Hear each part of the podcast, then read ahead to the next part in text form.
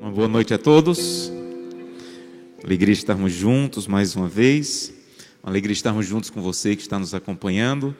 Já estamos na quinta-feira. Amanhã teremos nossa última mensagem à noite. Concluímos no sábado pela manhã. Tem sido uma bênção para mim, mas preciso confessar que voltar para casa também é bom. Glenda, Gleice e Samuel estão lá me aguardando, mas vou guardar com muito carinho esses momentos que tivemos aqui, foram momentos especiais para mim. Eu quero convidá-lo a abrir a Bíblia no livro de João, capítulo 17. Hoje nós vamos refletir em uma das sessões bíblicas que eu mais gosto de estudar, e eu quero compartilhar algumas coisas com vocês. João, capítulo 17. Vocês que estão nos acompanhando, muito, muito obrigado. Nós estamos impressionados com a quantidade de visualizações, pessoas que estão assistindo agora ao vivo, pessoas que estão assistindo depois, que estão compartilhando com outras pessoas as mensagens. Superou em muito a nossa expectativa e nós louvamos a Deus por isso. Muito, muito obrigado. Eu espero que as mensagens, tanto pela manhã como à noite, tenham ajudado você na sua caminhada cristã e que você tenha encontrado caminhos para viver um reavivamento em sua vida, em sua família. Deus abençoe você. João capítulo 17, antes de lermos, vamos fechar os olhos, vamos falar com Deus. Querido Pai, muito obrigado, Senhor, por tudo que já vivemos até esse momento, mas se ainda estamos aqui com a Bíblia aberta, é porque o Senhor ainda tem mais a nos falar. E é o que nós pedimos essa noite, que o Senhor fale ao nosso coração, que o teu Santo Espírito possa ser sentido aqui entre os bancos da igreja, ou nas casas, no trabalho, no ônibus, onde as pessoas estiverem ouvindo essa mensagem, que o teu Santo Espírito se aproxime para falar e que nos mostre claramente que um homem está falando, mas é a palavra de Deus que está chegando ao coração. Esteja conosco, Santo Deus, é o que te pedimos por Jesus. Amém. Quando você vai estudar a Bíblia, uma das coisas mais importantes é você ter a clara noção de que a Bíblia está dentro de um contexto. O texto que você está lendo está dentro de um contexto. A Bíblia, já falei isso essa semana, ela não foi escrita em capítulos e versículos. Então, por exemplo, quando João escreveu o Evangelho, ele não disse assim: agora vou parar e amanhã eu, eu, eu escrevo o capítulo 17, amanhã eu escrevo o capítulo 18. Quando ele escreveu o Evangelho, era um livro só, um contexto só. Quando os livros da Bíblia foram reunidos para ajudar a encontrar, aí colocou capítulos e versículos. Para encontrar é uma bênção, mas para entender o contexto nem sempre ajuda. Porque você precisa entender que o que você está lendo em João 17, por exemplo, está dentro do contexto do que foi dito antes, e que o que foi dito antes vai ajudá-lo a compreender o capítulo que você está lendo. Então, nunca leia um capítulo isolado sem entender o contexto em que aquela passagem, aquela história está inserido, porque muito do que Deus pode te falar através da Bíblia é na compreensão do contexto bíblico. João 17, por exemplo, tem um contexto muito bonito, porque faz parte do último sermão de Jesus antes de morrer na cruz. Então isso precisa ficar claro. Quando você lê João 17, você deve entender que Jesus falou em um contexto muito especial. Durante três anos em que Jesus conviveu com os discípulos, ele havia dito várias vezes: Olha, eu vou morrer, eu vou ressuscitar e vou voltar para o céu. E os discípulos simplesmente não entendiam isso.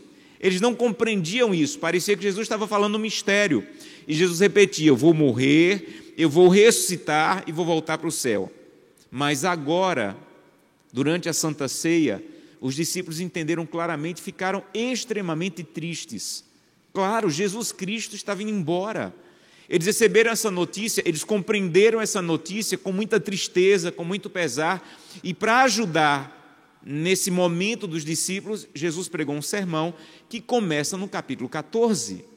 Então, o sermão começa no capítulo 14 e vai até o capítulo 17. No capítulo 14, ele começa dizendo: Não se turbe o vosso coração, crede em Deus, crede também em mim. Na casa do meu pai há muitas moradas, se assim não fosse, eu não teria dito: Eu vou preparar-vos lugar, e quando eu for e vos preparar, preparar lugar, eu voltarei para vos receber para mim mesmo, para que onde eu estou, vocês também estejam.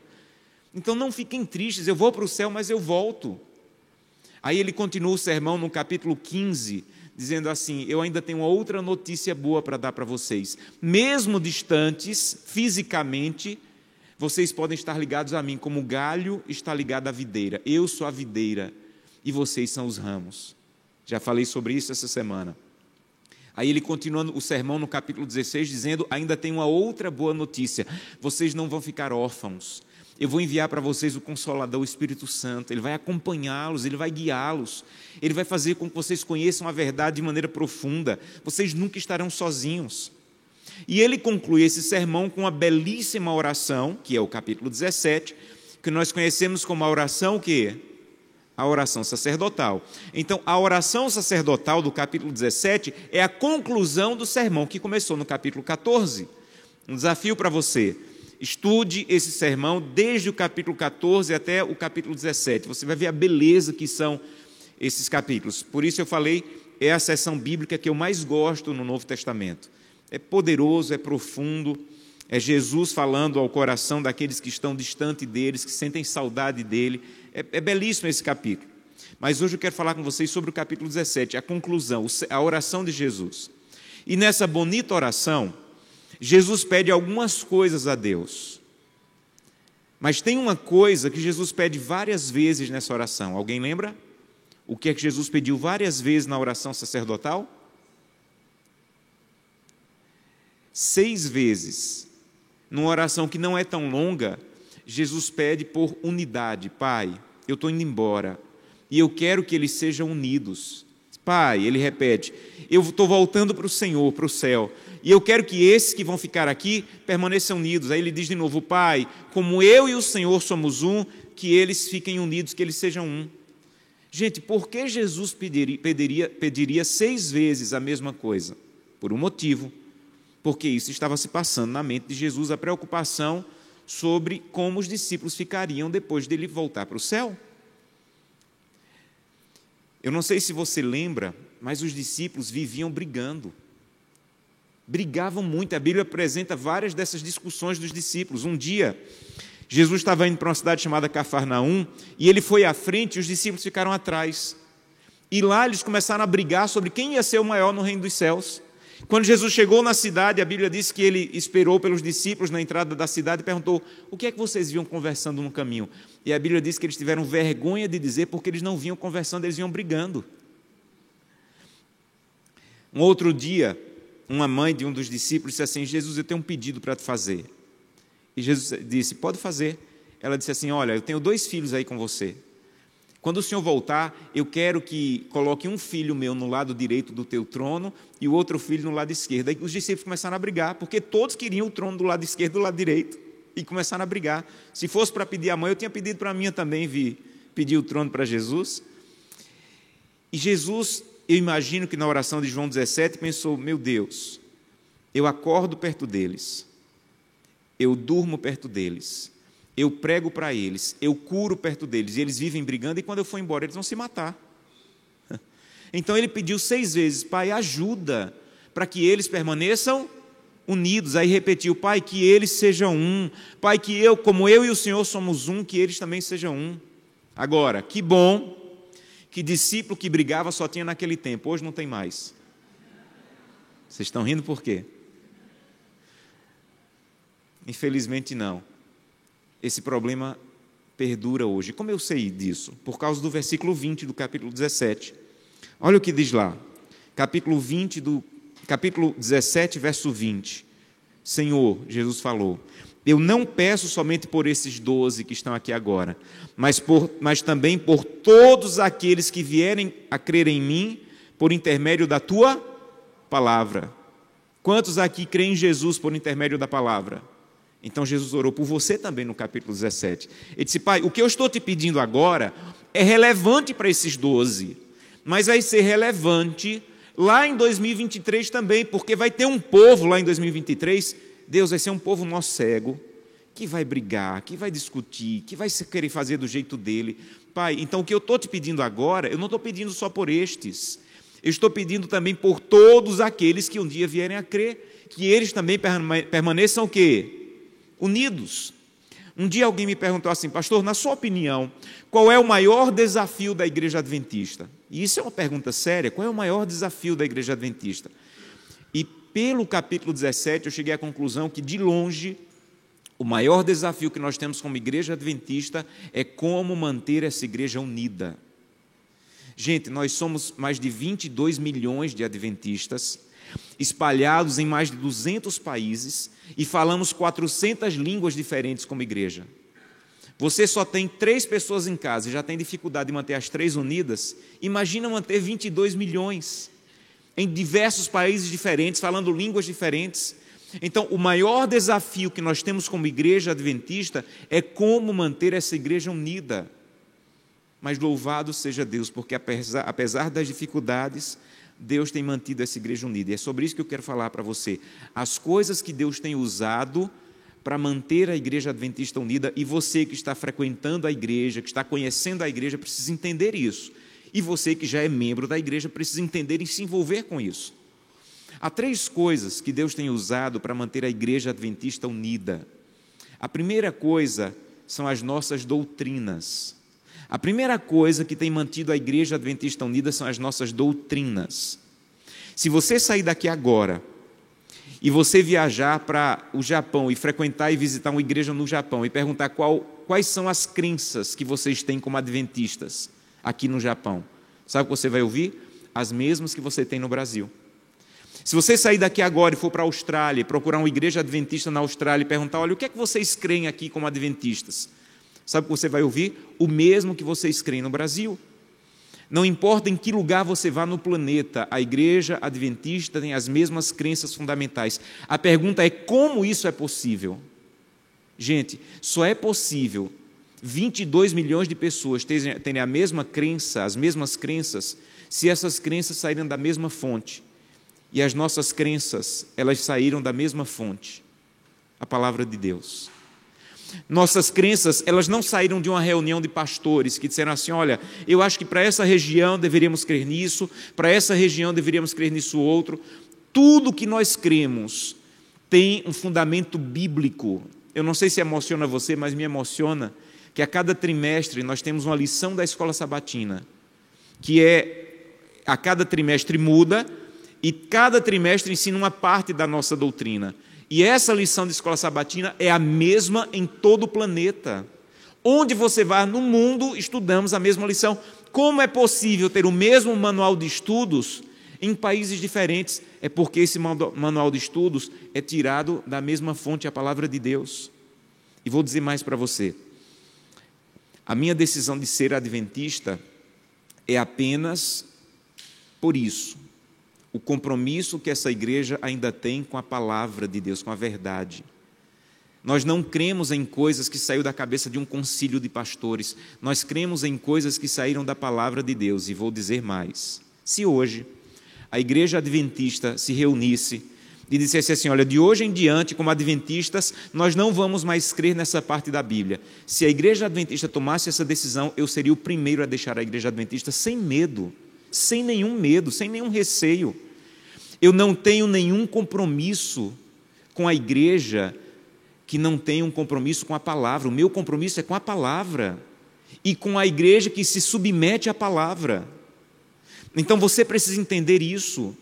O nosso compromisso como adventista, as nossas doutrinas, elas têm a fonte bíblica. Nós acreditamos como adventista, e você deve saber disso, nós acreditamos que Deus deu a uma mulher chamada Ellen White um dom de profecia. Nós acreditamos nisso. E há uma base bíblica para isso. Mas, apesar de nós crermos que Deus deu para ela o ministério profético, nenhuma das nossas crenças é tirada dos livros de Ellen White. Nenhuma. Nenhuma das nossas crenças nós dizemos assim: olha, essa é uma crença da igreja adventista, mas só tem como provar essa crença se for no livro de Ellen White. Nenhuma. Todas as nossas crenças têm uma base bíblica. E isso nos une como igreja. Pastor, que bonito, mas o que é que isso tem a ver comigo? Vou te dizer o que tem a ver com você. Um adventista do sétimo dia que não estuda a Bíblia está atrapalhando a unidade da igreja. Vou repetir. Um adventista do sétimo dia que não estuda a palavra de Deus está atrapalhando a unidade da igreja. Porque se você não estuda a palavra de Deus, daqui a pouco aparece alguém dizendo assim: o Espírito Santo não é Deus. Como você não tem firmeza bíblica, você vai com ele. Daqui a pouco aparece outra pessoa crendo numa coisa diferente. Como você não conhece a Bíblia, você vai com ele. Então você quer ajudar a igreja a manter-se unida, como Jesus orou em João 17? Conheça a verdade bíblica. Um dia, um pastor adventista, já falecido, chamado Francis de Nicol, era um grande teólogo da igreja, ele teve um encontro com um pastor de uma igreja chamada Adventistas do Advento. A igreja Adventistas do Advento existe apenas na América do Norte. Na época dessa conversa, eles tinham 3 mil membros, a igreja adventista naquela época já tinha 13 milhões de membros. Mas essa igreja adventista do advento surgiu no mesmo período que a igreja adventista surgiu, por volta de 1844. E o pastor adventista perguntou ao presidente dessa denominação porque, na opinião dele, apesar de as duas igrejas terem surgido no mesmo período, a igreja adventista cresceu e se espalhou tanto pelo mundo, e a igreja adventista do advento não havia crescido e se espalhado pelo mundo, apesar de ter surgido no mesmo período. E o pastor disse assim: não, mas nós também crescemos. Mas nós crescemos de uma maneira diferente de vocês. Nós crescemos assim. Um pastor aqui cria numa coisa um pouco diferente e já mudava o nome da igreja, Adventista Advento disso. O outro pastor já cria numa coisa um pouco diferente e mudava a igreja. Nós crescemos, mas crescendo, crescemos crendo em coisas diferentes. De alguma maneira, vocês adventistas crescer, cresceram com o mesmo nome e as mesmas crenças. Sabe o que é que eu digo quando eu ouço isso? Louvado seja Deus. A nossa igreja não cresceu por causa de discussões de pastores que criam de um jeito e outro cria de outro e foi mudando a doutrina. A nossa doutrina tem uma base bíblica, e se você está conhecendo a igreja, eu desafio você a pesquisar para ver se isso é verdade. Há um livro chamado Nisto Cremos. Leia esse livro. O livro Nisto Cremos, ele traz a declaração oficial das nossas crenças. Principalmente para vocês que estão nos assistindo pela internet, eu peço um favor para você, não é justo julgar as crenças da igreja adventista por vídeos que você assiste na internet. Porque na internet você pode ver tudo e não ver nada ao mesmo tempo. Então, há pessoas que dizem assim: olha, eu não concordo com a igreja adventista porque a igreja adventista crê nisso. Eu digo assim: então, se for desse jeito que a igreja crê, eu também não concordo com a igreja. Onde você viu isso? Ah, eu vi na internet. Se está na internet é verdade, não é assim que a gente diz? Se está na internet é verdade. Ora, eu digo: você não pode acreditar no vídeo que você viu de uma pessoa que, que prega contra a igreja. Você tem que ler esse livro, e se esse livro disser que é assim que nós cremos, aí você está certo. E eu já fiz isso com algumas pessoas que disseram: olha, pastor, o que eu li no livro sobre a declaração de que vocês creem é o oposto do que eu vi nesse vídeo desse pastor criticando a igreja. Então você precisa acreditar e conhecer o que nós cremos, não a partir de vídeos que criticam a igreja, mas a partir de doutrinas que nós cremos como nós cremos. E uma boa fonte para isso é o livro Nisto Cremos. Então entenda bem. Há muitos adventistas que ainda não entenderam o que eu falei hoje pela manhã, que o nosso chamado, o nosso nascimento profético, ele tem como principal ponto o chamado para pregar doutrinas que algumas boas denominações de cristãos extraordinários não estão ainda conhecendo, não despertaram. Eu falei essa semana que eu dou estudo bíblico para algumas pessoas que são cristãos incríveis. Como eu queria que mais dos nossos membros fossem como esses cristãos que eu estou dando estudo bíblico, de algumas denominações. E eu digo isso para eles. Eu não vim aqui, eu digo para eles, converter você, você já está muito bem convertido onde você está. Então, eu posso até querer converter alguém que não é cristão, tudo bem, mas você já é cristão. Sabe o que é que eu quero? Eu quero que você conheça verdades que você ainda não despertou para elas e são bíblicas. Então, com todo respeito, eu quero dizer para vocês que estão nos assistindo, alguns que estão aqui, a minha intenção, a nossa intenção como igreja não é converter você. Se você já teve um encontro com Cristo, Deus seja louvado, nós acreditamos que foi um encontro real. Mas há verdades bíblicas que você precisa conhecer que talvez você ainda não despertou para elas e são bíblicas. E como adventistas, meus irmãos, por favor, não se conforme com o conhecimento superficial da Bíblia. Estude a Bíblia de maneira profunda, porque isso mantém a igreja unida. Quanto mais perto do fim nós estivermos, mais irão surgir pessoas dentro da própria igreja pregando coisas que estão contra a palavra de Deus. E se você não tiver verdade, fundamento bíblico, você vai embora. Você vai, vai ser arrastado por essas doutrinas. Então, qual é a primeira coisa que nos une como, como, nos une como igreja nossa? Se você não falar, eu começo a pregar de novo.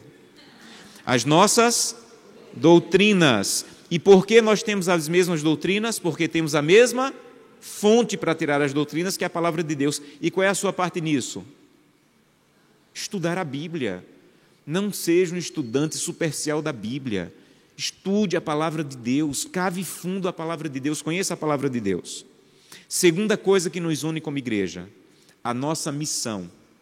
Todo adventista do sétimo dia deveria ser conhecido como alguém que se levanta e diz: Santo Deus, quem o Senhor vai colocar no meu caminho hoje, para que eu possa ser uma bênção e fazer com que essa pessoa conheça mais Jesus Cristo? E quando Jesus pediu que fôssemos unidos, olha por qual motivo ele pediu. João 17, 21. A fim de que todos sejam um. E como és tu, ó Pai, em mim e eu em ti, também sejam eles em nós, para que o mundo que creia. Então Jesus disse assim: Pai, eu quero que eles sejam unidos porque eles têm uma missão a cumprir.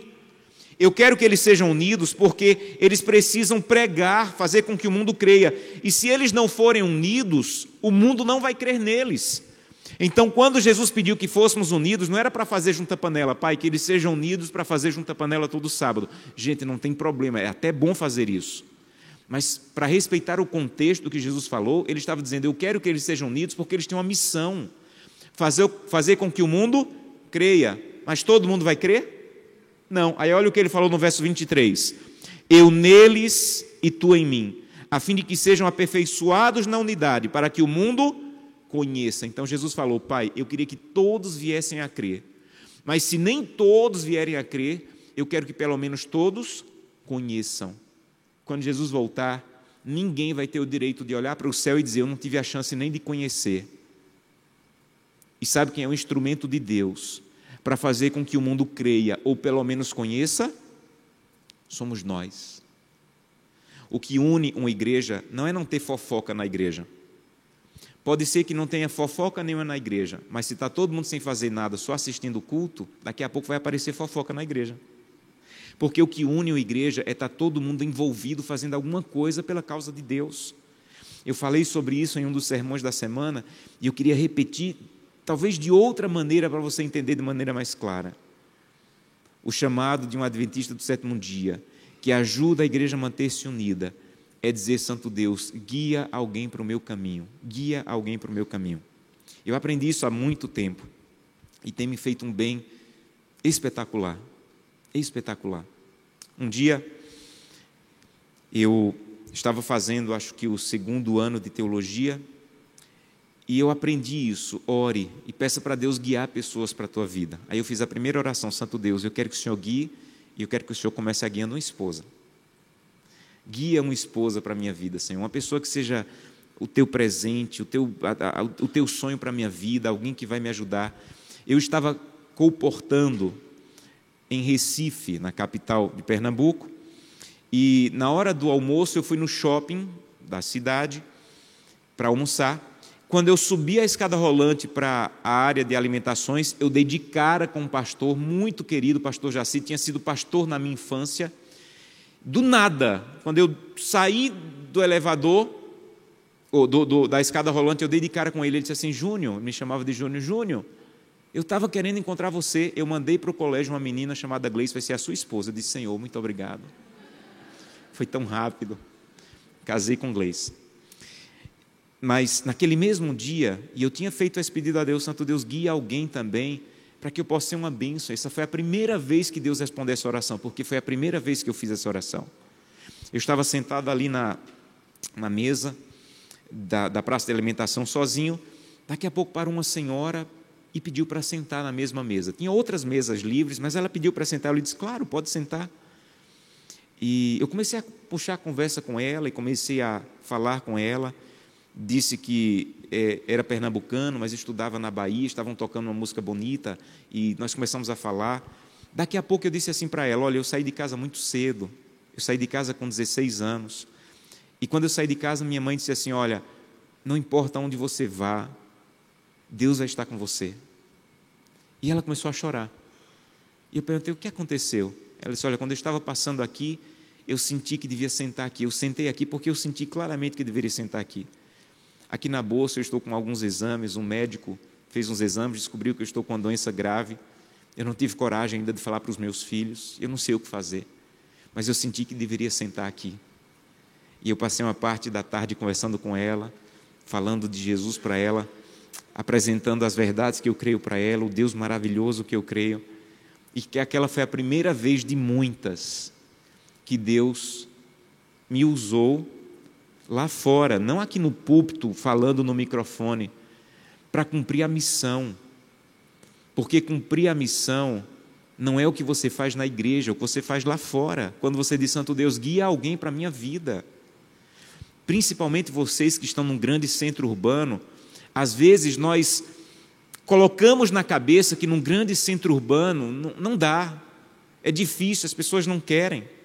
Eu fui pastor numa cidade aqui no Brasil e tinha uma igreja num bairro que é um dos bairros mais ricos do Brasil. Condomínios de luxo, vários artistas moram nesse bairro, cantores famosos. E aquela igreja colocou na cabeça que não dava para pregar naquele bairro. Afinal, não tem como entrar nesses condomínios. Nós não temos acesso a essas pessoas. Então, sempre que eles queriam fazer alguma coisa missionária, eles iam para outro bairro. Vamos entregar livro missionário em outro bairro. Vamos fazer feira de saúde em outro bairro. Porque aqui não dá, as pessoas não querem. Até que um dia alguém na igreja teve uma ideia. Que tal se nós mandarmos um e-mail para Novo Tempo, perguntando se não tem por acaso alguém aqui no bairro que está estudando a Bíblia? Lembram que a Novo Tempo toda hora está, estuda, está oferecendo estudos bíblicos? Toda hora, toda hora está oferecendo estudos bíblicos gratuitos. E alguém disse assim: que nada, esse povo aqui tem 500 canais de televisão, quem vai encontrar Novo Tempo? Mas vamos mandar o um e-mail. Mandaram um e-mail para Novo Tempo, a Novo Tempo respondeu imediatamente com 170 pessoas nas ruas da igreja que estavam no primeiro, segundo e até terceiro estudo bíblico. Pegaram esses nomes, colocaram no telão da igreja, e uma senhora, membro da nossa igreja, que é professora do doutorado nessa cidade, da Universidade Federal, ela se emocionou e alguém perguntou, irmã, por que você está emocionada? Ela disse: está vendo esse terceiro nome da lista? É a minha vizinha de porta. Somos vizinhas há anos. Uma mulher importante, desembargadora. E eu nunca imaginei que ela não queria, que ela, eu nunca imaginei que ela queria alguma coisa com Deus. Mas aí está dizendo que ela já recebeu três estudos bíblicos. Não é que ela não queria, era eu que não queria. Porque ela queria. Não há impossibilidades para cumprir a missão. Não importa onde você mora não importa quão complicado e difícil seja o, o, o centro urbano. O que você precisa é dizer, Santo Deus, guia alguém para o meu caminho, para que eu venha a ser uma bênção na vida dessa pessoa. Olhe para todas as pessoas, todas as pessoas, olha para todas as pessoas com olhar de salvação. Nunca esqueça disso. Olha para todas as pessoas dessa cidade com olhar de salvação. Olha para aquela pessoa que está no chão, caída, com olhar de salvação. Um dia eu estava na igreja e a igreja estava cheia, praticamente não tinha espaços vazios, e entrou pelo meio da igreja um homem bêbado fazendo barulho. E isso a igreja ficou um pouco chocada porque atrapalhou o sermão. Esse homem entrou pelo corredor da igreja e sentou no chão, no meio do corredor. Aí foi que a igreja ficou toda constrangida porque ele fazendo barulho. Aí lá do final veio um diácono. E a igreja esperava que o diácono ia pegar aquele homem fazendo barulho, ia levantar e tirar da igreja. Aí, aí o clima pesou. Porque imagina, ele já está fazendo barulho, o diácono, como é que ele vai tirar esse homem daí? O diácono entrou pelo meio da igreja, colocou a mão no ombro do homem, sentou no chão com ele e assistiu o meu sermão inteiro sentado no chão com a mão no ombro dele. Gente, aquilo foi o sermão. Sabe o que, é que aquele diácono estava dizendo? Eu vejo em você a possibilidade de salvação. E às vezes nós paramos de olhar para as pessoas desse jeito. Nós paramos de olhar para as pessoas com um olhar de salvação. E sabe por onde isso começa? Isso tem que começar dentro de casa. O melhor argumento em favor do cristianismo é uma família bem ordenada. Se o cristianismo funcionar na minha casa, é provável que funcione fora. O maior argumento em favor da pregação do evangelho é o que acontece na tua casa. Deixa eu contar mais uma história para vocês. Hoje é o sermão das histórias. Há alguns anos eu vi a história de um missionário que foi para a África fazer um evangelismo e ele chegou numa tribo, numa, numa região, e ele pregou. As pessoas começaram a conhecer Jesus Cristo, entregar a vida a Jesus. E uma das primeiras pessoas que tomou a decisão pelo batismo foi o feiticeiro da tribo. Ele abandonou, abandonou, tu, abandonou tudo da feitiçaria e aceitou Jesus Cristo. Ele montou uma igreja, criou uma igreja ali, e ele fez também uma clínica de saúde que tinha médicos, enfermeiros. E quando estava bem organizado a clínica e a igreja, ele foi pregar em outro lugar. E depois ele voltou para visitar aquela comunidade. Mas quando ele entrou na comunidade, todo mundo que o encontrava dizia assim: missionário, tem uma coisa estranha acontecendo aqui na tribo. Alguém, e ele perguntava: o que é está acontecendo de estranho? Lembra do ex-feiticeiro? Claro que lembro. Pois é, tem alguma coisa estranha acontecendo com ele. E o que é que está acontecendo de estranho? É que quem dorme na casa dele amanhece convertido. E ele disse: como assim? Que história é essa? E ele encontrava outra pessoa, missionário, seja bem-vindo, que bom lhe ver, mas tem uma coisa estranha acontecendo aqui. Contava a mesma história. Quem dorme na casa do, do ex-feiticeiro amanhece convertido. E ele foi visitar esse irmão e disse: Irmão, olha, que bom lhe ver, mas eu tenho uma pergunta a lhe fazer. Todo mundo que eu estou encontrando aqui diz que quem dorme na sua casa amanhece convertido. Que história é essa? E ele disse assim: Eu vou lhe explicar o que é. Lembra que você colocou uma clínica de saúde aqui? Lembro. Você lembra que as pessoas vêm de quilômetros para se tratar aqui? Lembro. O que é que isso tem a ver? O que tem a ver é que as pessoas vêm e não têm onde ficar. E eu construí na minha casa um quarto de hóspede, que é o melhor quarto da minha casa, é o quarto de hóspede. Quando as pessoas chegam aqui, eu pergunto: você tem onde ficar hospedado? Elas dizem não. Aí eu digo: você pode ficar na minha casa, hospedado na minha casa. E elas perguntam: e quanto custa? E diz assim: olha, o preço é o seguinte. O meu Deus se chama Jesus Cristo. Talvez você nunca tenha ouvido falar nele, mas o meu Deus se chama Jesus Cristo. E toda noite eu faço um culto com minha família para adorar o meu Deus. Se você assistir esse culto com a minha família e ouvir os meus filhos dizendo porque amam Jesus, está paga a hospedagem. Só isso. E as pessoas não têm para onde ir, terminam aceitando. Quando ela aceita, eu digo assim: só tem um problema, eu tenho 12 filhos.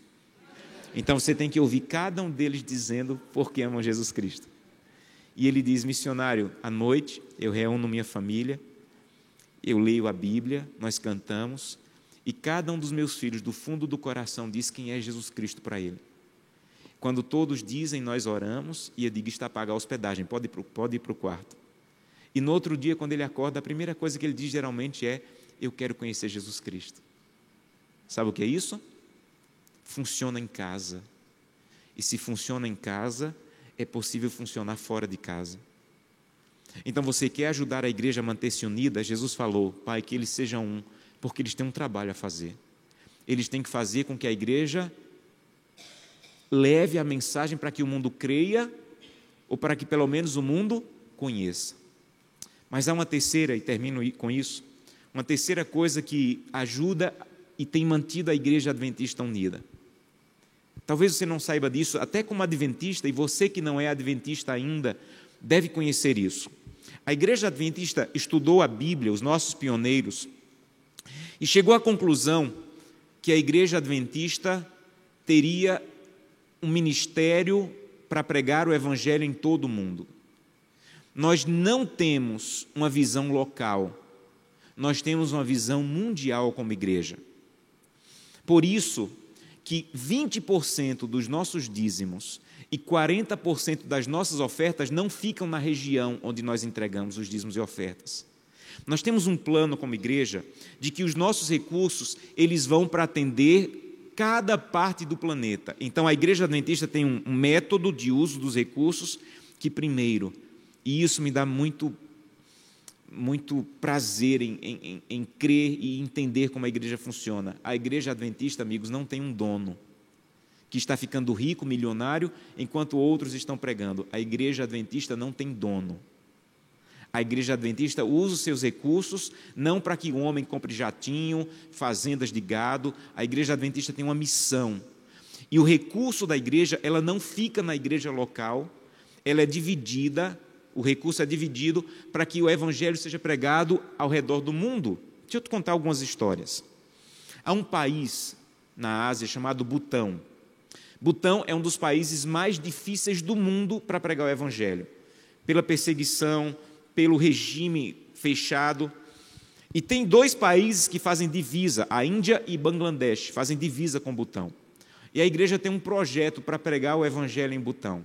O projeto é o seguinte: eles pegam um radinho que é alimentado pela luz solar e eles colocam nesse radinho o livro Grande Conflito, estudos bíblicos, a Bíblia na língua do povo de Butão e também sintonizam a rádio que nós temos chamado Rádio Mundial Adventista. Mas eles não podem entrar no país para levar esse radinho. Então, os irmãos desses países vizinhos, eles vão para o limite do país e eles amarram esse radinho num balão de gás hélio, aquele balão que sobe. E eles oram, Santo Deus, leva para onde o Senhor quiser. E quando o gás perde o efeito, o balão cai. E a Rádio Mundial Adventista tem recebido muitas mensagens, porque no radinho tem o endereço da Rádio Mundial, de pessoas dizendo: Olha, caiu um radinho aqui no meu quintal. Eu escutei a mensagem e eu quero conhecer essa verdade. Talvez o que você não saiba é que esse radinho custa 15 dólares e todos os meses uma parte das nossas ofertas daqui vão para a Rádio Mundial Adventista comprar esse radinho. E sabe o que me emociona? Imaginar que eu vou chegar no céu e vou encontrar pessoas de Butão, um país que eu não conheço, que nunca fui, que vão estar no céu porque um radinho, que uma oferta que eu dei no Brasil ajudou a chegar o evangelho lá. Eu não sei quanto tempo você tem de adventista, mas toda lição da escola sabatina, você deve ver que atrás tem um mapa dizendo para onde vão, para onde irão uma parte das nossas ofertas naquele trimestre. Uma pessoa que tem 10 anos de adventista, a oferta dela já foi para 158 países. Eu não sei se tem alguém aqui ou alguém que está nos assistindo agora que em 10 anos já visitou 158 países. Mas pela maneira como a igreja lida com os recursos, em 10 anos a sua oferta já foi em 158 países. Há alguns anos eu tive o privilégio, a honra de visitar Moçambique na África. E foi uma das experiências mais extraordinárias da minha vida. O que aconteceu ali, o que Deus me ensinou ali, me marcou profundamente para a vida. Quando eu fui a Moçambique, muitos milagres aconteceram, eu não tenho tempo para relatar todos, mas eu comecei a procurar alguns amigos dizendo assim: Olha, eu preciso de ajuda, porque eu não posso ir para Moçambique só levar sermão. Eu preciso levar ajuda, é um dos países mais pobres do mundo. E alguns amigos me ajudaram com recursos para comprar comida, outros me ajudaram com recursos para comprar roupa, material escolar.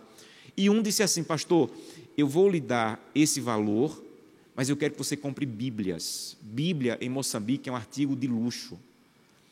A Bíblia custa em média o preço de um salário mínimo. Imagina, elas vêm de outro país, é uma, é uma dificuldade ter uma Bíblia. Eu conheci pastores que a única Bíblia que tinha na igreja era dele, ninguém mais tinha Bíblia, porque não tem recursos.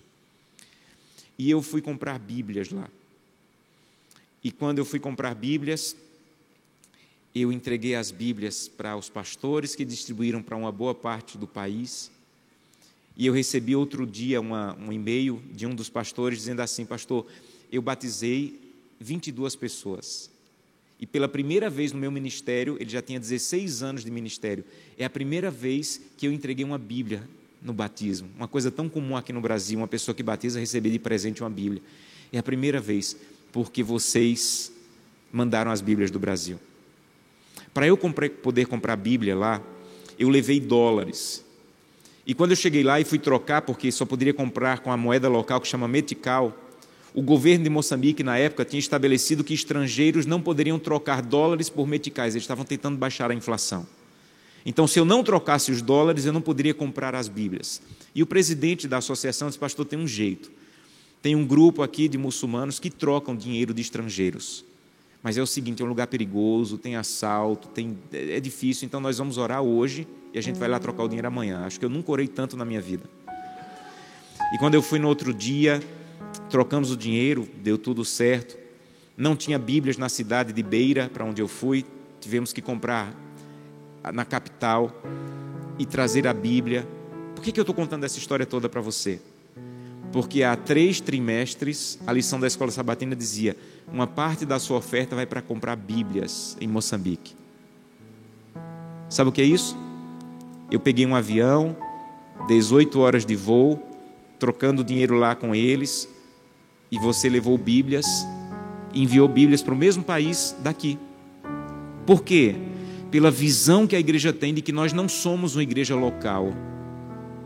Nós somos uma igreja que está espalhada, uma família que está espalhada ao redor do mundo.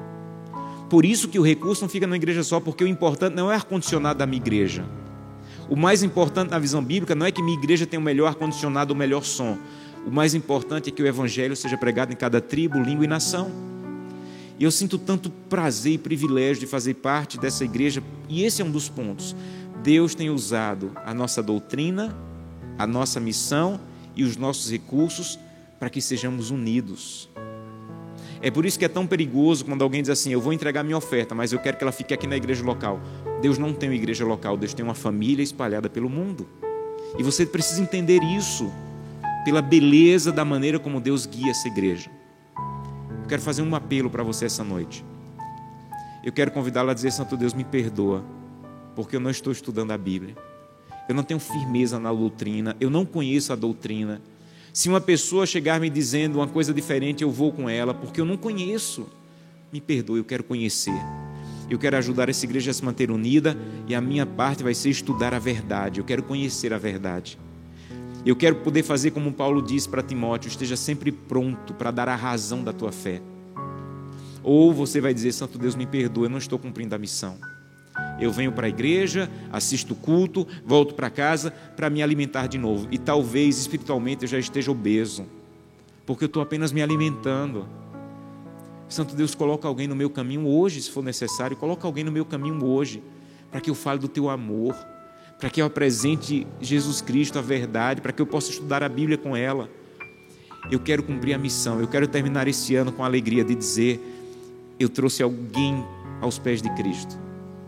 Eu faço esse pedido sempre a Deus.